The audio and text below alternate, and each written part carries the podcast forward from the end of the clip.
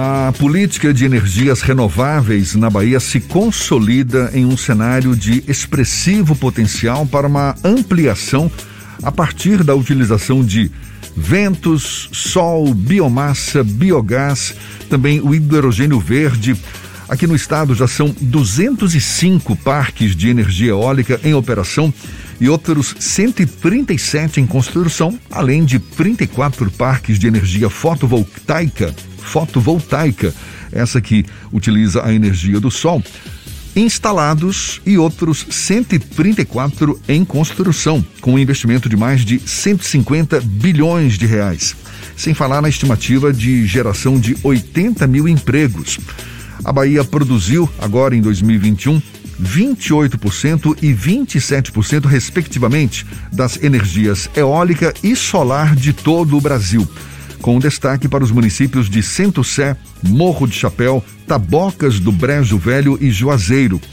A política de energias renováveis na Bahia é o principal tema do caderno A Tarde Municípios, que sai hoje na edição do Jornal A Tarde. E a gente fala mais sobre o assunto, conversando agora com o sócio-diretor da Fotoenergia Solar, também presidente da Associação Baiana de Energia Solar, Giancarlo Smith, nosso convidado aqui no Issa Bahia. Seja bem-vindo. Bom dia, Giancarlo. Bom dia, Jefferson. Bom dia a toda a equipe aí do Issa Bahia, da Tarde, da Tarde FM, a todos os baianos que nos escutam e a, aos ouvintes também, todo mundo, né? Hoje estamos aí transmitidos para o mundo todo via é. canais aí da, da Bahia Notícia e a Tarde FM. Maravilha. É um e a gente está aqui com vocês. Prazer todo nosso, Giancarlo. E a Bahia, a gente sabe, já está nessa situação confortável no contexto de energias renováveis. Imagino que ainda com potencial para ser explorado. E qual é a perspectiva, na sua avaliação, que o Estado tem para novos investimentos no setor, Giancarlo? É, quando a gente fala em energia fotovoltaica, Jefferson, energias renováveis, a gente tem duas grandes divisões aí de energia, que é a energia centralizada, em que hoje a Bahia já é destaque nacional, já é autossuficiente em volume de energia produzida. E a gente tem a geração distribuída, que é essa energia que cada consumidor de energia pode colocar no seu próprio telhado, é, contribuindo aí para o suprimento de energia do país e fazendo uma importante economia, é, considerando aí que a energia elétrica hoje tem um custo muito alto para os consumidores. Então, o nosso potencial é muito grande. A Bahia é a terra do sol, a gente tem bastante telhado disponível, temos bastante sol, a produção de energia é muito grande, então a nossa perspectiva para esse ano aí é excelente. Qual é a perspectiva que a gente tem a médio, curto, longo prazo, não sei, de essa energia renovável que está sendo explorada aqui pela Bahia repercutir no nosso bolso, ou seja, de a gente pagar uma energia mais barata em casa? É, essa energia, a gente está com várias usinas solares, usinas eólicas em construção. Hoje o custo da energia eólica e da energia solar é bem mais baixo do que o custo das energias térmicas, que esse ano foi intensamente aí acionada por causa da escassez hídrica. Então, é, com o aumento, a ampliação da disponibilidade de fontes solar e eólica, a gente tem a perspectiva de reduzirmos o custo da energia global. Mas hoje a gente. Disso, Hoje a gente ainda está muito dependente da, da energia gerada pelas usinas hidrelétricas, não é? A gente, inclusive, tem vivido uma alta da energia. Essa perspectiva é, é a, a médio prazo, longo prazo, como é que você avalia, Giancarlo? Para isso refletir no custo da energia, a gente está falando de médio prazo, Jefferson. A gente está falando aí a partir de cinco anos. É, o volume de energia eólica e solar, ele vem crescendo a passos muito largos, mas o Brasil ainda é bastante dependente da energia hídrica, né? Nossa principal fonte de energia é a energia hídrica. E a gente é, temos, nós temos aí no Brasil um modelo energético em que você tem a base da energia hídrica, você tem as energias renováveis fazendo essa contribuição, e você tem como fonte de geração emergencial, ou seja, quando falta água, quando você tem picos de geração, as fontes é, térmicas, né, as energias térmicas que queimam óleo ou queimam gás. Essas fontes térmicas, essas fontes que queimam é, combustíveis fósseis, elas são extremamente caras, então a gente ainda tem um impacto até que essas, essas fontes eólicas e solares é, aumentem a sua participação é, na, na, no mix de energia, a gente ainda vai ter um valor é, considerável de energia, além do que compõe a nossa tarifa de energia, não só o custo de energia, a gente também tem o custo de transmissão de energia, e aí o país tá, tem que fazer grandes investimentos para construir linhas de transmissão, a gente tem custos com a distribuição de energia e a gente tem custos de é, fomento do setor. Então, por exemplo, agora, é, para esse ano de 2022, a gente está prevendo é, o pagamento da conta Covid. Então, a, foram tomadas durante o ano de 2020 e 2021 diversas ações aí para é, de, de não, não, não cortar energia de consumidores que inadimplentes, é, o impacto da, da Covid na própria consumo de energia,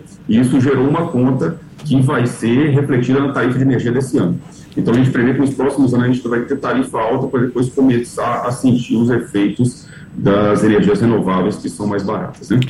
Na semana passada, nós recebemos lá no Bahia Notícias um representante de uma associação de produtores agrícolas que a gente perguntava qual era o principal gargalo da produção agropecuária aqui na Bahia e eu imaginava que era a logística de distribuição. E o, o representante citou que, na verdade, a energia elétrica talvez seja um dos grandes entraves para um aumento da produção agropecuária aqui no estado e que esse setor começa a investir mais em energias renováveis, como energia solar e energia eólica.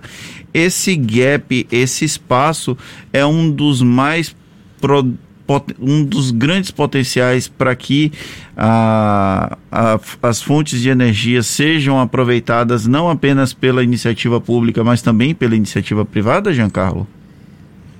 Sim, você mencionou um ponto importante, né? A Bahia é um estado que tem dimensões de, de muitos países, né? A gente tem é, a, o estado da Bahia sozinho é maior do que muitos países. Isso implica numa complexidade para distribuir essa energia, como ela é produzida. É, o nosso polo de produção agrícola no estado é o Oeste Baiano, é, que, além de ser um grande produtor de, de, de agrícola, ele tem também um grande potencial de produção de energia eólica e energia solar. Então, esses dois pontos se casam bastante. É, não basta somente ter a produção de energia solar, ter a produção de energia eólica, são necessárias linhas de transmissão para fazer essa interligação, ampliação de subestação para fazer a distribuição de energia para os consumidores, mas as, as usinas fotovoltaicas, as usinas eólicas são sim um passo importante para as fazendas e para os agricultores. E aí a gente está falando até agora, é, Fernando, Jefferson, a gente está falando até agora da, da geração centralizada, que são essas grandes usinas eólicas, as grandes usinas fotovoltaicas, mas ainda a gente ainda tem a oportunidade da geração distribuída de energia solar. Então, os, os, fazendeiros, assim como as empresas, os comerciantes, as residências, têm a possibilidade de gerar sua própria energia seu próprio telhado. Né?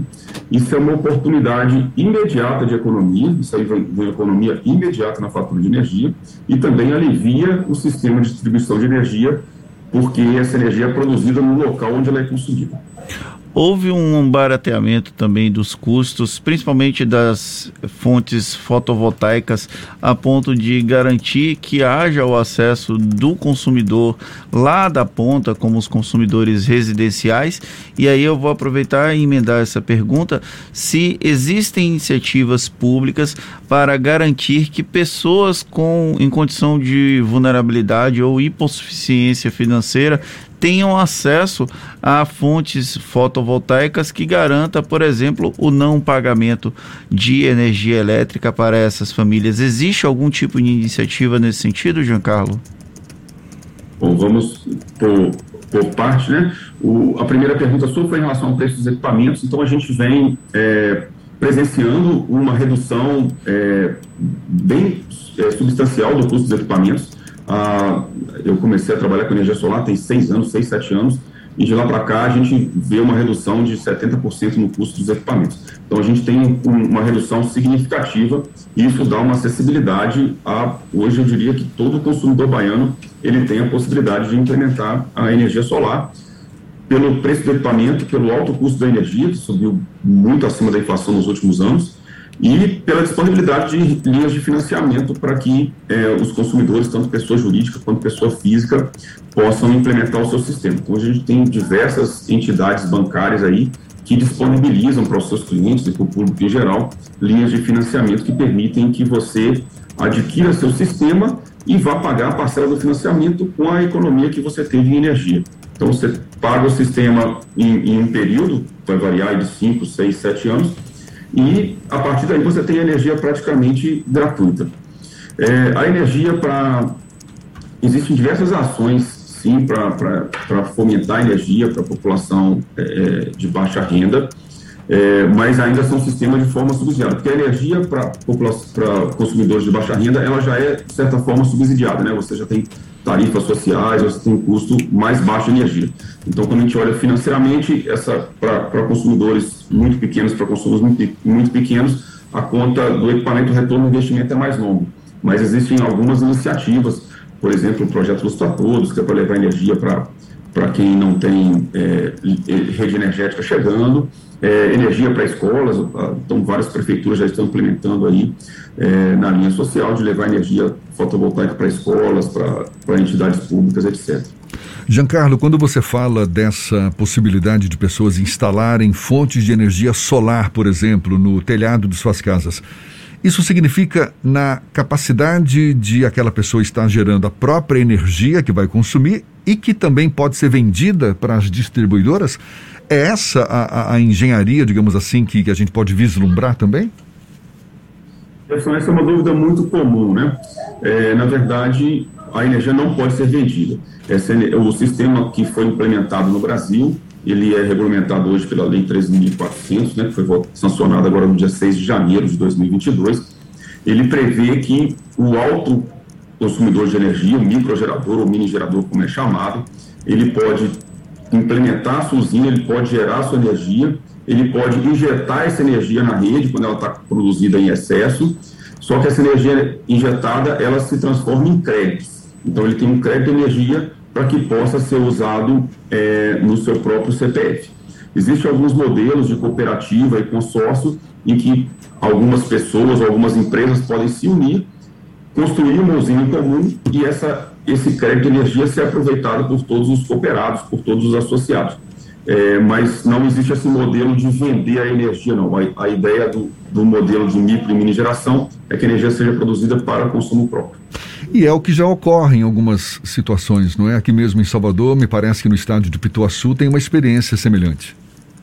A gente tem uma usina muito bacana no estádio de Pituaçu e hoje nós temos 36 mil residências no estado da Bahia, é, com, gerando 36 mil residências, residências, empresas, né, 36 mil consumidores que geram sua própria energia fotovoltaica. É, isso aí é espalhado por 411 municípios baianos. Então a gente já tem aí efetivamente um contingente bem grande de consumidores é, gerando a própria energia. Em números percentuais, isso ainda é baixo, representa meio por cento do número de consumidores de energia fotovoltaica, mas ano a ano esse número vem crescendo. Né? E é uma tendência cada vez maior, tendência inclusive mundial, não é?